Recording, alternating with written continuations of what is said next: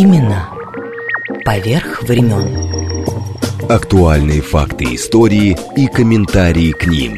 События сегодняшней жизни глазами наших соотечественников с самых разных точек зрения. Подробности происходящего вокруг нас в звуках и голосах участников. Авторская программа Леонида Баребруса Имена поверх времен. «Узри» радио.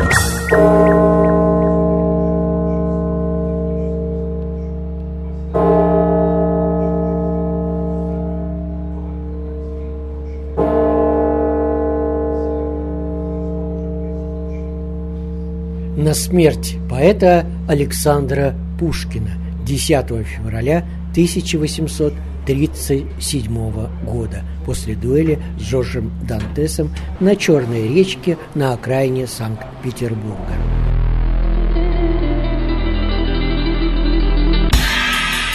После дуэли Пушкин проживет еще 46 часов и 15 минут. Поэт скоропостижно скончался 29 января или 10 февраля по новому стилю 1837 года в пятницу в 2.45 пополудни на Мойке 12.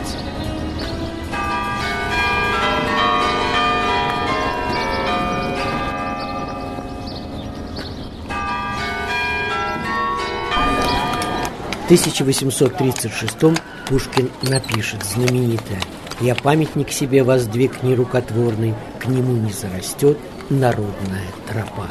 Так и случилось. Опубликуют стихотворение в 1841 Зима.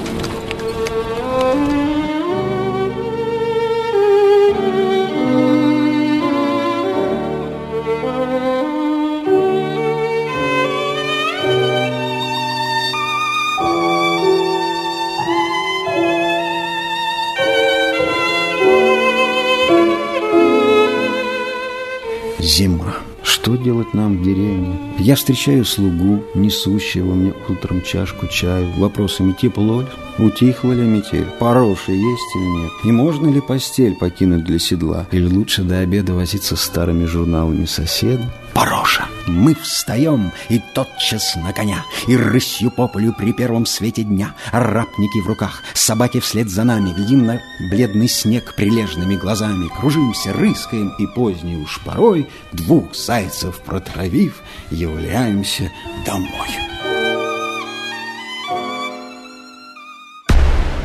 Имена поверх времен. Этой дверью, конечно же, никогда не пользовались э, сами господа, хозяева этого дома. Она, видите, небольшого размера, и вот эта ступенька, которая внизу двери, она, как видите, в толще стены. Эту ступеньку нашли во время реставрации.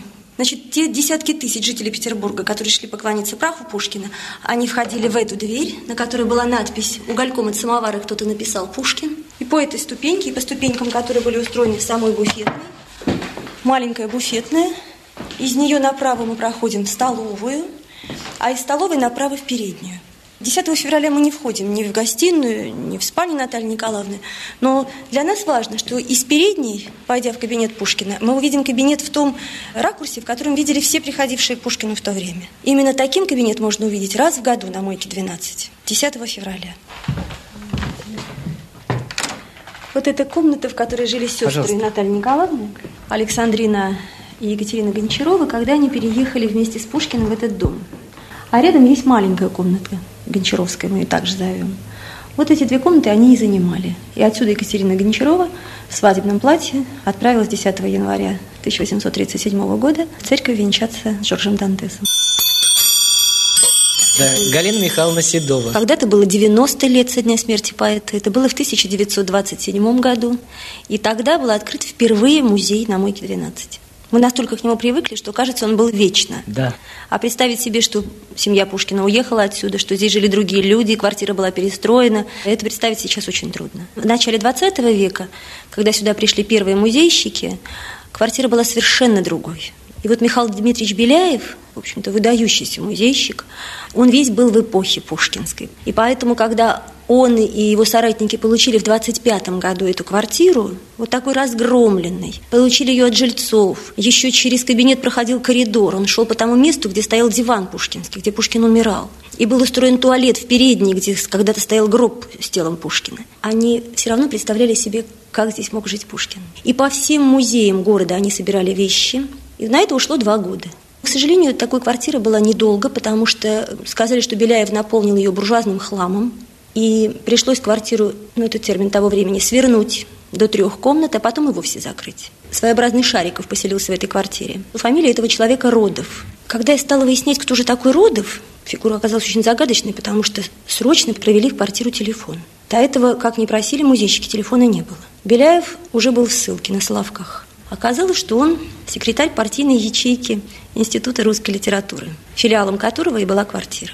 И в ту пору, когда он здесь жил, это был 31 год, со стены дома исчезла памятная доска. Вот сегодня вы видите памятную доску, и каждому кажется, что это та доска, которую установили в 880 году. Но на ней совершенно другая орфография. На это мало кто обращает внимание. В каждой комнате есть часы пушкинского времени. Они везде показывают правильное время, то время, которое и сегодня на дворе. А вот в кабинете Пушкина часы не заводят никогда. Но они подлинные. Они когда-то жили в этой квартире. И на, эти, на этих часах 2 часа 45 минут пополудни. Минута смерти Пушкина. Республика Коми, город Ухта. Город ваш вообще навеян вот этой эпохой, наверное. Тут у вас особый дух. И, конечно, не посетите последнюю квартиру Пушкина. В общем-то, это непростительно. Леонид Варебрус Имена поверх времен. Вот это Брюссель, столица Бельгийского королевства. А слышите вы колокола Русской Православной Церкви Иовы Многострадального на Рюдифре. Но сейчас мы пройдем мимо храма. Мы идем в гости к Александру Пушкину, только не Сергеевичу, а Александровичу из Союза русских дворян в Бельгии. Добрый день. Я пятое поколение от Александра Сергеевича. У него было четыре детей. Один мальчик был Александр Александрович. У него было 13 детей. Один был Николай Александрович, это мой дедушка. У него был один сын Александр Николаевич и я. По прямой линии я у Александра Сергеевича. Мадам, прошу вас. Я потомки Пушкина по женской линии. Моя прабабушка Марья Пушкина. Она полсестра дедушки Сашина. А вы чем занимались вот в жизни? Я был инженер по электронике, работал последние года в Москве. Почти в конце моей карьеры, не знаю, кто-то узнал, что я Пушкин. Вызвали меня в дирекцию и сказали, вы русский? Я говорю, да, я русский. И вы говорите по-русски? Я говорю по-русски. А, хорошо. Тогда вы будете работать для нас в России. Мы кончили работать, свой долг дополнили. Теперь мы живем, мы создали фонд, который называется Международный фонд Пушкина.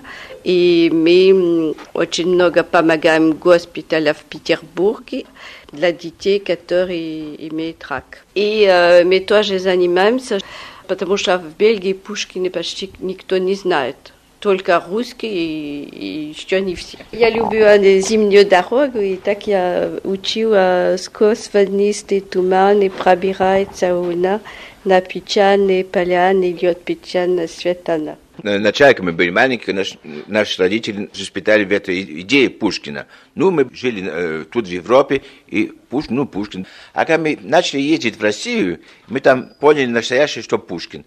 Когда мы видели, как люди его любят, обожают, его знают, может, всем раз декларирует поэмы Пушкина, нам такие глаза мы открыли первый раз, когда мы были в России. Правда, мне очень приятно быть э, и русскими, быть в России, и что можем помогать России, мне очень приятно. И, но вы знаете, каждый раз, что я там нахожусь, мне мурашки по рукам бегают. Я чувствую, как будто он там. Это очень меня э, трогает. Чувствуется душа, какая-то душа, можно сказать. И когда был маленький, когда мы говорили Пушкин, я был иностранец для них, потому что они чувствуют, что Пушкин это не бельгийское имя, еще ты иностранец. Когда я говорю, что я русский, они говорят, а, es un sale étranger. Один певец французский, Жибе Беку, сделал песню «Натали». И в «Натали» он говорит по кафе Пушкин. В это время, когда я говорил Пушкин, а, да, кафе Пушкин. Ну, кто он был, это никто не знал.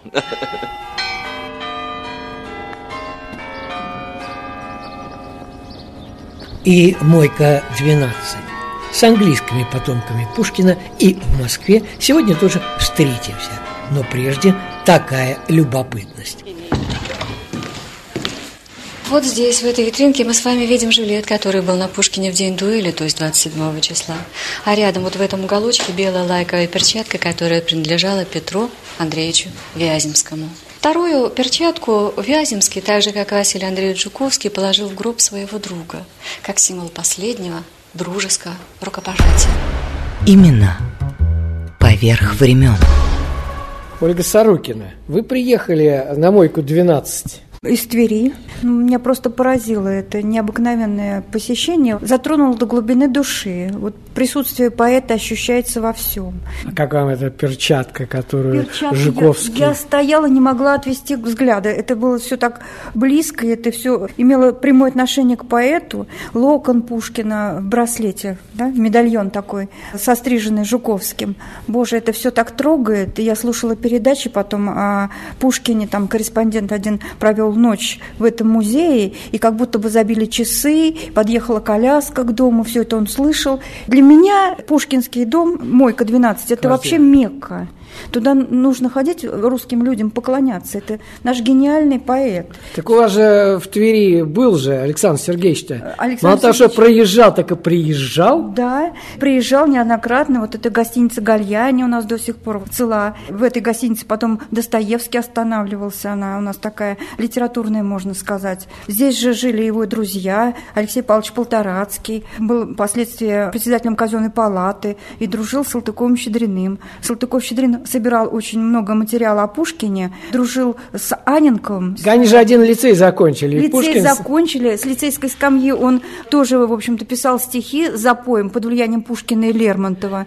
И на своем курсе был признан лучшим стихотворцем. Причем в лицей, тогда он уже переехал в Петербург из Царского села в 1944 году. На 800. Экзамен... Я все время уточняю. Году приезжал в Царско-сельский лицей на экзамен по российской словесности Александр Петрович Плетнев, редактор редактор «Современника», друг Пушкина, которому поэт посвятил Евгения Онегина. Плетнев специально приезжал, чтобы послушать, как сдает этот экзамен по российской словесности молодой сотрудник журнала «Современник». Он публиковал свои стихи, уже будучи лицеистом, в журналах «Современник», «Библиотека для чтения». В ту пору юному поэту, первое, когда стихотворение было опубликовано, было 15 лет. Ну, и Пушкину стих... или Салтыкова-Щедрину? Салтыкова-Щедрину. Салтыкова-Щедрину. Он писал стихи. И вот одни из таких строчек из стихотворения Лиры были посвящены памяти великого Пушкина. На русском Парнасе есть лира, струнами есть солнце лучи, их звуком немает полмира, пред нею сам гром замолчи. Эти строки были посвящены памяти Пушкина. Но Салтыков, окончив лицей, уже не писал стихов, потому что понял, что это не его призвание, потому что он подражал кумирам Пушкину, Лермонтову, Байрону, Гейне. Но, тем не менее, нашел себя в литературе как писатель, сатирик, нашел свое призвание. И, как говорил Тургенев, вы отмежевали свою нишу в русской литературе, литературе свое место. Никто уже не может в этом с вами сравниться. То есть как писатель-сатирик. Как Пушкин был сослан тоже в Вятку. И тоже был сослан, да. Но Пушкин на юг был ну сослан ну, да, на да. Кавказ, а Салтыков в Вятку в 20 лет. Один за эпиграмм на властителей, другой за повесть, которая, как было признано, антиправительственным произведением, призывающим к свержению. Запутанное дело. А, да, да, да, запутанное дело. Не Похоже. надо давать читать начальникам, да, читать да, да, свои да, да. вещи. Кстати, Наталья Николаевна-то она хранила память о поэте. Вятку, когда она с мужем приехала... Ну, она Ланская. Ланская, да, уже Ланская, но тем не менее в душе она была Пушкина и всегда хранила память свято о своем первом муже. Узнав о печальной участи молодого начинающего писателя Михаила Евграфовича Салтыкова, прониклась к нему сочувствием. Ну и помогла ему обрести свободу, вернуться в Петербург, заручиться поддержкой министра внутренних дел России Сергея Степановича Ланского, который был в родстве с Петром Петровичем, был его двоюродным братом. Вот так рассочию делаем. Да, да.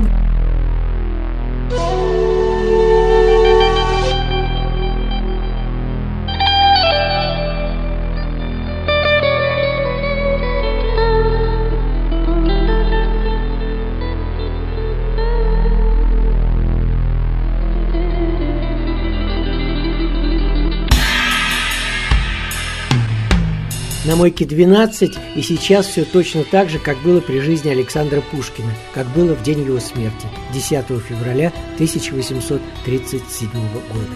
Разве что во дворе прибавился памятник Пушкину, где собираются любители его поэзии и в феврале, и в июне. Но сама квартира стала музеем, как вы слышали, лишь в 20 веке. До этого тут была коммунальная квартира советская, чуть раньше ничем не приметный доходный дом. А вот вещи, что сейчас живут в пушкинской квартире, настоящие. Конечно, в программе пришлось использовать и мой журналистский архив. Именно поверх времен.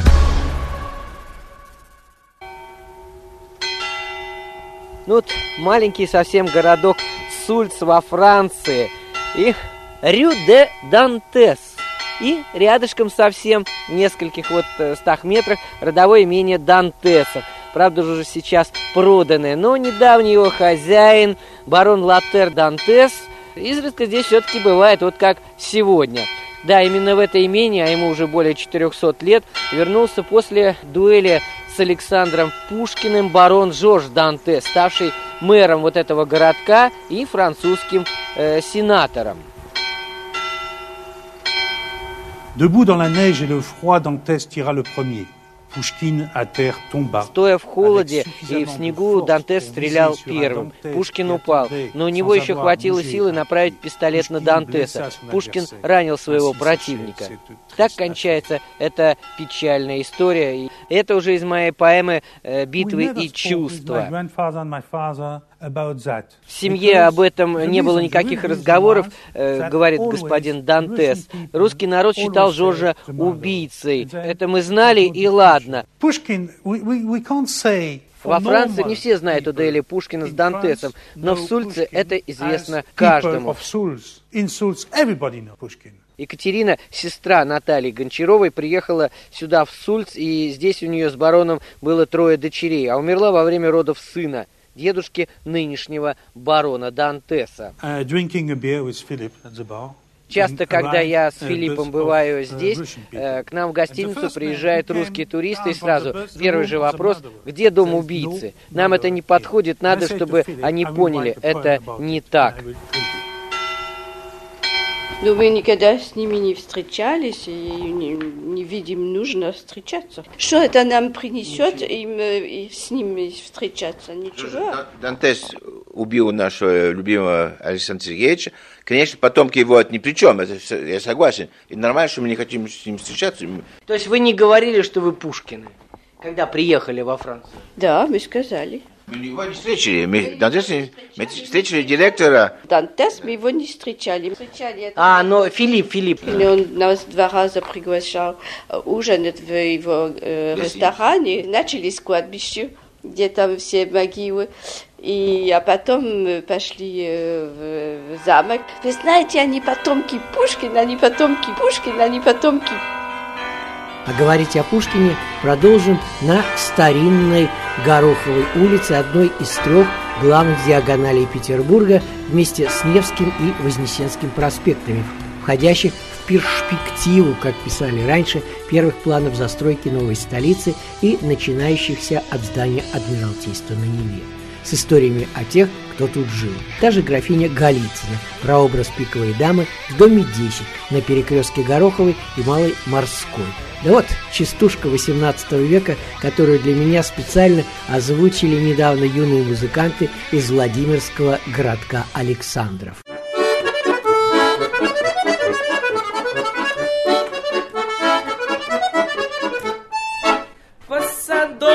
По большой, нет березки ни одной. По гороховой я шел, а гороха не нашел.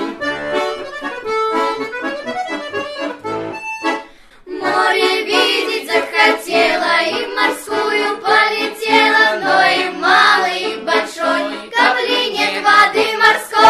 Но продолжим. Детали биографии и описания дома на Гороховой 10 Пушкиным позаимствованы именно у графини Голицыной. Не случайно в городском фольклоре до сих пор перекресток зовут Пиковым, а сам особняк – домом пиковой дамы. Но для начала обязательно вспомним Михаила Глинку, закончившего неподалеку на Гороховой 5 в доходном доме графа Орлова-Давыдова оперу «Руслан и Людмила».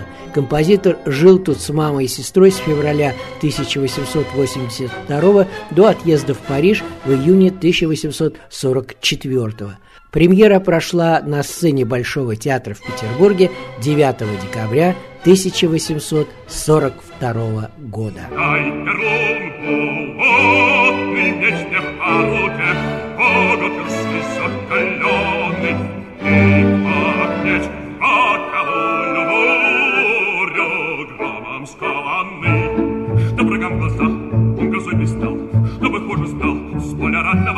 как летучий прах, я рассею Aż niewierny nie zaścita im, pomagi Perlum, parazit wrogów, czery straszny je, nie smucia.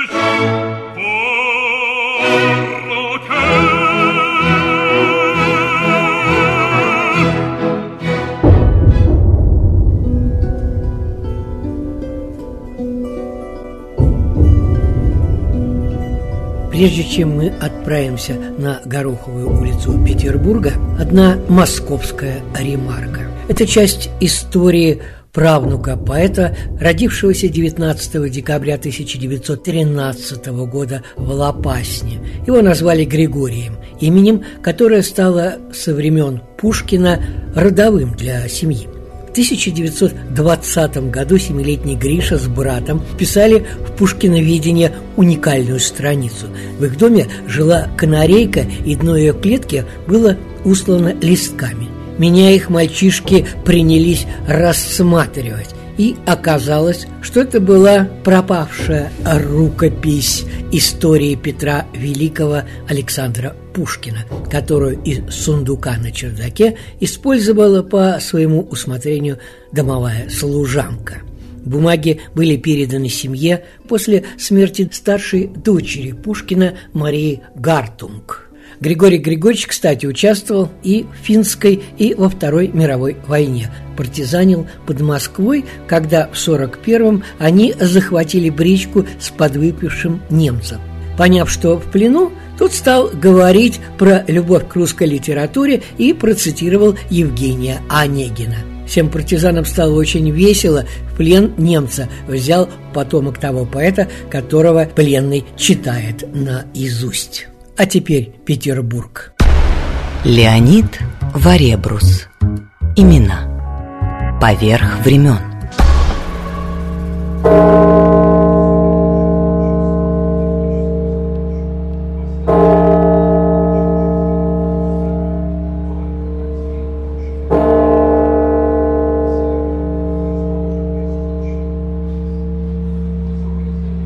На смерть поэта Александра Пушкина 10 февраля 1837 года в 2.45 по полудню на Мойке 12 после дуэли с Жоржем Дантесом на Черной речке на окраине Санкт-Петербурга.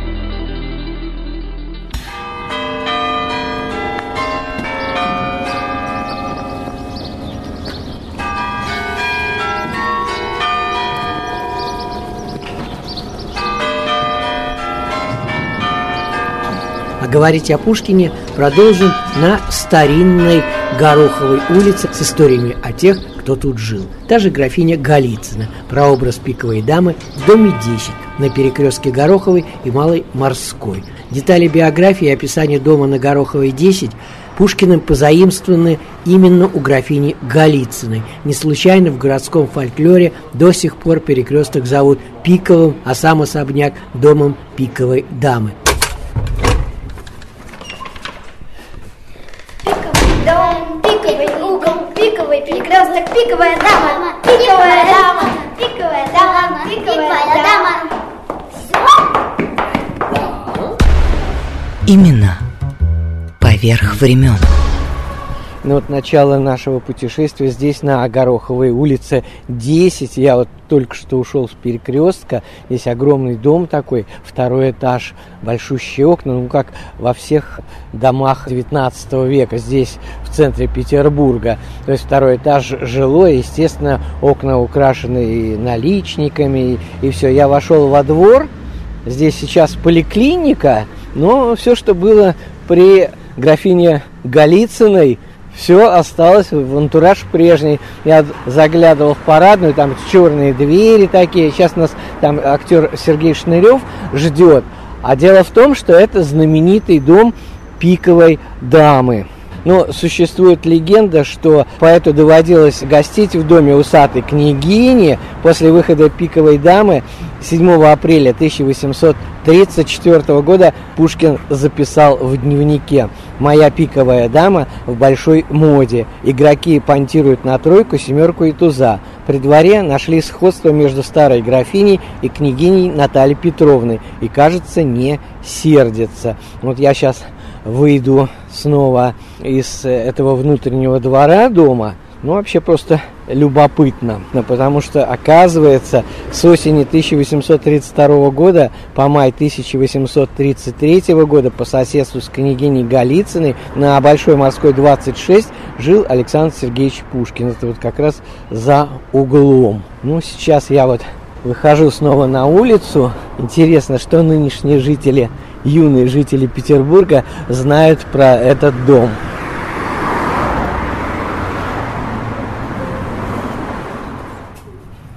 Давайте знакомиться. Как зовут-то? Версавия. Иосиф. Магдалина. Ну вот самое главное.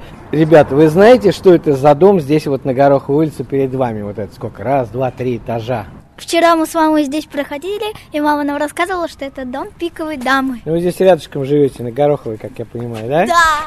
Мама говорила, что это пиков перекресток. Пиков, да? А вы пиковую даму-то читали Пушкина? Нет еще? Пока еще нет. А что Пушкина читали? Лукоморье дуб зеленый. Молодцы, все идем навстречу Сергеем Шныревым. 1790 году здесь вот поселилась княгиня Наталья Голицына. Сейчас мы вот про это и поговорим. Во-первых, я когда поступал в школу студию МХАТ, читал Пушкина в Камергерском именно. А вообще даже я вам скажу, что первый фильм о Яралаш, в котором я снимался, меня туда утвердили благодаря Пушкину. Потому что, когда я пришел на пробы в киностудию Горького, меня попросили прочитать стихи. Я был во втором классе. И я прочел стихи, встав на одно колено. «Я вас любил, любовь еще быть может. В моей душе угасла не совсем». Они смеялись, все ржали просто. Популярное место здесь оказывается. Кстати, а маленькое отступление. Все привыкли, что парадная лестница в Москве подъезда. Но дело в том, что надо просто объяснить, что вот даже в этом доме есть лестницы действительно черные, ну, для прислуги, а вот э, мы стоим на лестнице, которая для господ была. То есть действительно парадная лестница. Меня еще удивляет, что в в парадных в Петербурге даже есть камины. Вот они сохранились прямо внизу. Я не ожидал это встретить. Пушкин написал в «Пиковой даме», когда он рассказывает об интерьере, он пишет, что часы работы славного Леруа. В вестибюле над парадной лестницей. Ну, так вернемся ко второму классу. И прочитав стихотворение Пушкина «Я вас любил, любовь еще быть может», это был успех. Меня взяли в этот Яралаш. Ну и потом, благодаря Пушкину, можно сказать, я поступил в школу-студию, я читал Пушкина. А заканчивая школу-студию, я тоже читал Пушкина. Во-первых, я читал стихи Пушкина, я читал прозу Пушкина «Участь моя решена, я женюсь». Незаконченное произведение Александра Сергеевича. Далее, оказавшись в Амхате имени Чехова, буквально через два года я был занят в работе э, романа Козыка «Маленькие трагедии». В, в трагедии сыграл сына Скупова, рыцаря Альбера. Андрей Панин сыграл Скупова. Я сделал вместе со своими друзьями-музыкантами русский квартет «Струнники», диалог с квартетом, где я тоже читаю «Я вас люблю». Хоть я бешусь, хоть этот труд и стыд напрасный, И в этой глупости несчастной У ваших ног я признаюсь. И не к лицу, и не по летам, Пора, пора мне быть умней, Но узнаю по всем приметам Болезнь любви в душе моей и так далее. Хорошо. Гороховая 10, так уж вот грех что-нибудь кусочек. Тройка, семерка, туз не выходили из его головы и шевелились на его губах. Увидев молодую девушку, он говорил, как она стройна, настоящая тройка червонная. У него спрашивали, который час, он отвечал, без пяти минут семерка. Всякий пузастый мужчина напоминал ему туза. Тройка, семерка, туз преследовали его во сне, принимая всевозможные виды. Тройка цвела перед ним в образе пышного грандифлора, семерка представлялась готическими воротами, туз огромным пауком. Все мысли его слились в одну – воспользоваться тайной, которая дорого ему стоила. Он стал думать об отставке и о путешествии. Он хотел в открытых и грецких домах Парижа вынудить клад у очарованной фортуны. Случай избавил его от хлопот. Ну вот, такая вышла встреча на Гороховой 10, где э, Пушкин поселил пиковую даму. Ну, а на самом деле это была Наталья Петровна Голицына.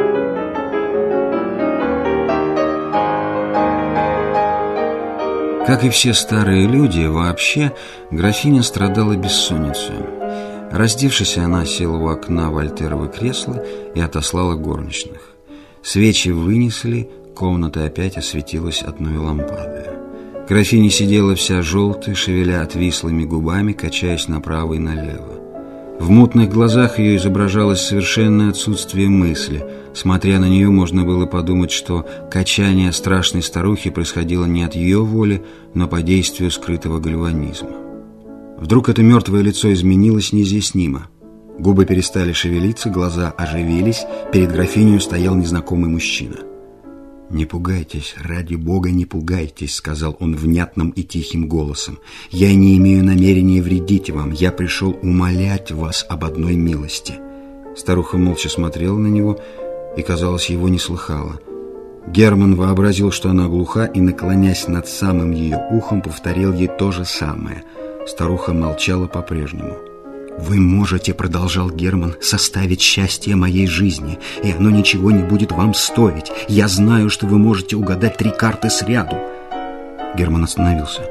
Графиня, казалось, поняла, чего от нее требовали. Казалось, она искала слов для своего ответа. «Для кого вам беречь вашу тайну? Для внуков? Они богаты без того. Они же не знают и цены деньгам. Моту не помогут ваши три карты. Кто не умеет беречь отцовское наследство, тот все-таки умрет в нищете, несмотря ни на какие демонские усилия. Я не мот. Я знаю цену деньгам. Ваши три карты для меня не пропадут. Ну! Имена поверх времен.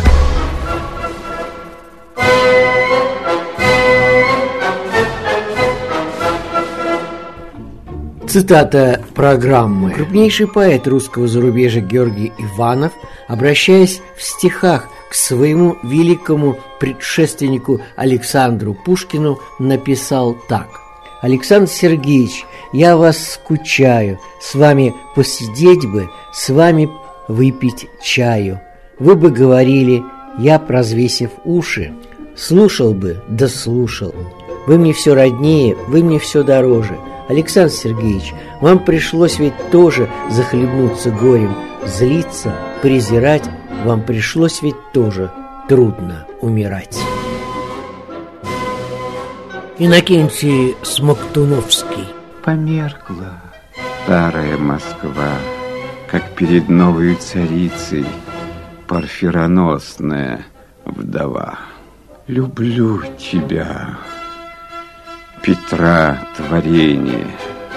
Люблю твой строгой, стройный вид, Невы державное течение, Береговой ее гранит, Твоих оград узор чугунный, Твоих задумчивых ночей Прозрачный сумрак, блеск безлунный, когда я в комнате моей пишу, читаю без лампады ясны спящие громады пустынных улиц, и светла адмиралтейская игла, и не пуская тьму ночную на золотые небеса, одна заря сменит другую, спешит, дав ночи полчаса. Люблю зимы твоей жестокой, Недвижный воздух и мороз, Бег санок вдоль Невы широкой, Девичьи лица ярче роз, И блеск, и шум, и говор балов. А в час пирушки холостой Шипение пенистых бокалов И пунша пламень голубой. Люблю воинственную живость Потешных марсовых полей — пехотных ратей и коней однообразную красивость, в их стройно-зыблемом строю лоскутья сих знамен победных, сияние шапок этих медных насквозь простреленных в бою. Люблю в военная столице твоей твердыни дым и гром, когда полночная царица дарует сына в царский дом — или победу над врагом Россия снова торжествует, или, взломав свой синий лед, Нева к морям его несет, и, чуя вешние дни, ликует.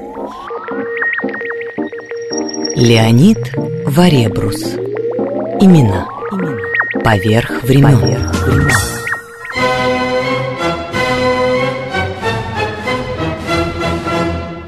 Санкт-Петербург, февраль 1837, февраль 2023.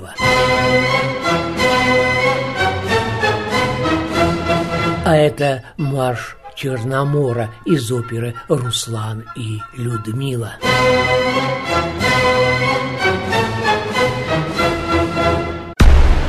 Именно поверх времен.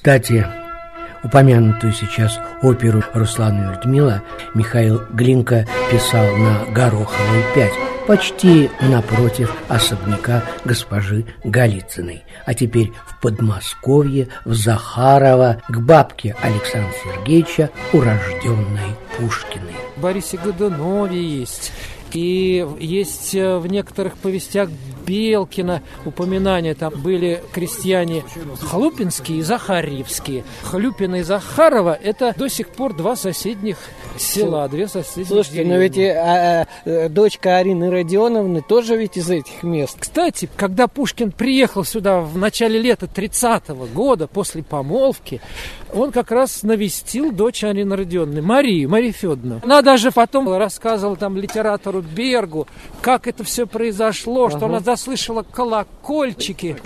Ага. Откуда-то с другой стороны Пушкин приехал, ну, видно, со стороны Звенигорода, что должен был знать, кто здесь жил, эту дорогу, что подъехал к ее дому, вошел в избу, Ну, что она надо на же. скорую руку стала готовить яишенку. Он за это время вышел, погулял, пришел и с грустным видом сказал, все наше решил, все бабушкино заросло. Выглядит иначе.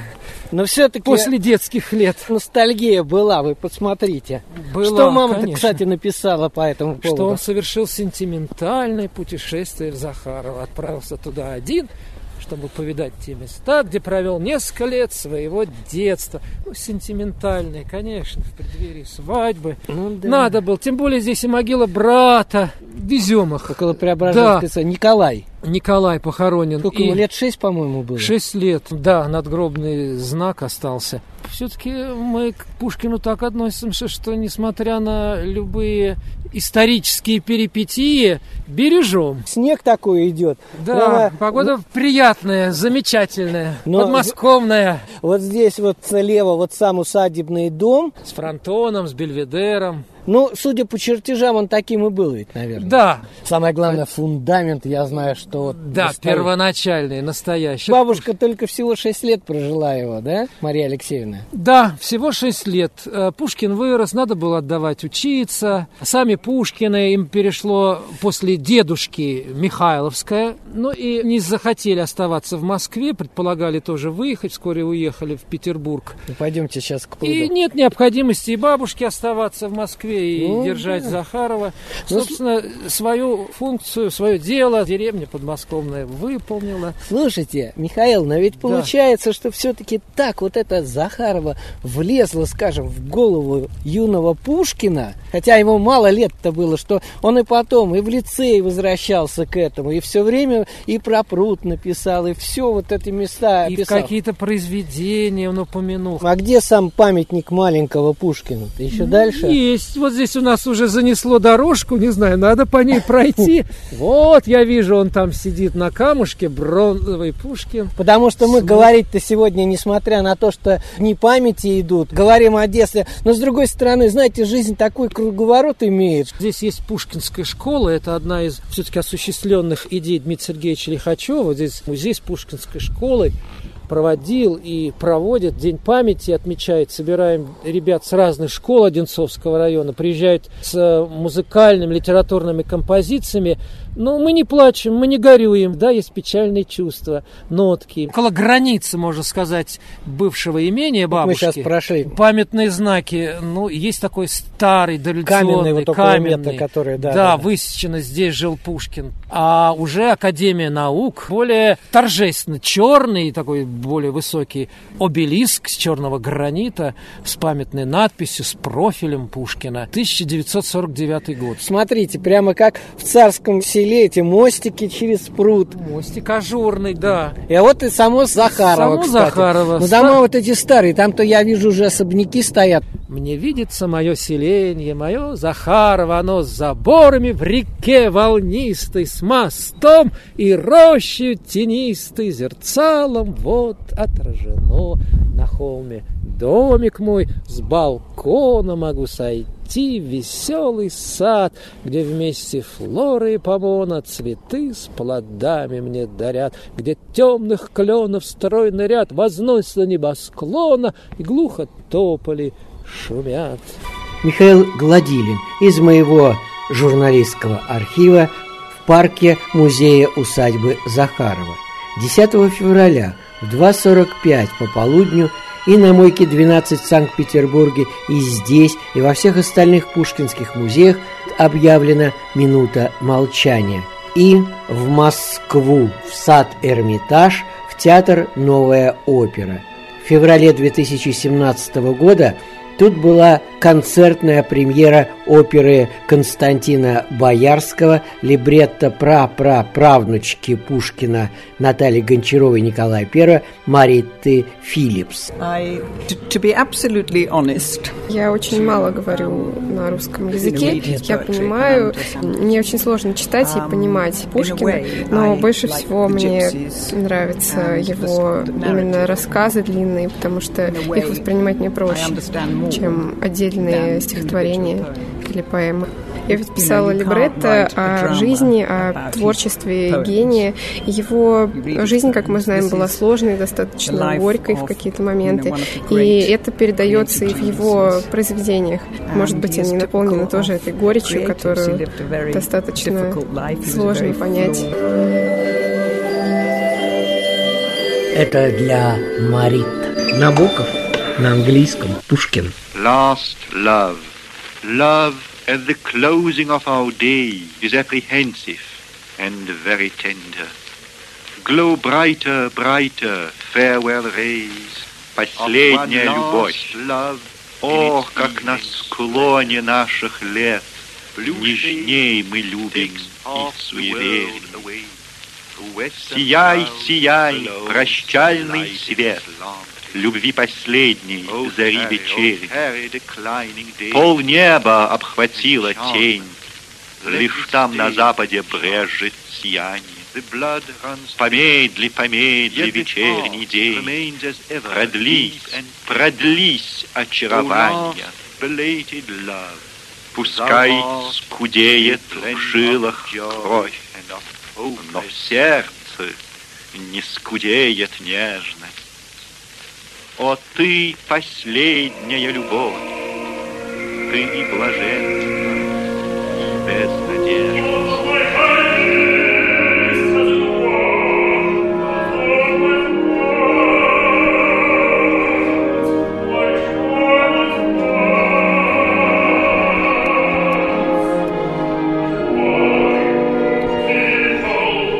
Почему люди ненавидят энергию жизни и любят только смерть, вопрошает со сцены герой Александра Пушкина. Ну а точку в нашем разговоре ставить главному приглашенному дирижеру Ян Латом Кёнигу. Кстати, в 2018 году уже сценическую постановку Пушкина солисты театра показали в Англии – Гранд Парк Опера. Да, мы новая опера, мы должны всегда делать новые интересные проекты. Пушкин это другой проект, потому что я познакомился с Маритой Филлипс, которая, как вы знаете, уже родственница цара и Пушкина. И когда она представляла либретто оперы, пришла к мне и предлагала этот проект, для меня это очень интересно. По поводу конфликта между царом и Пушкиным. Мы встречались в Британии, да, уже три-четыре, но не сразу было возможно организовать проект. И я должен был искать композитора тоже. Я знал Константина Боярского. Он русский, но он живет в Лондоне уже 20-25 лет. Но он родился в Москве. Он артист в опере Ковенгарден в Лондоне. Он понимает стиль оперы. И не только это, его музыка... Нетрадиционная. Да, да, да, да. Очень гармоничная музыка. Мне нравится очень. Эта музыка звучит иногда чуть-чуть как музыка кино. Но почему нет? И потому что зрители должны э, понимать эту музыку. Да, у нас русские певцы, которые в России поют оперу Пушкина, по-английски, потому что либретист писал это по-английски.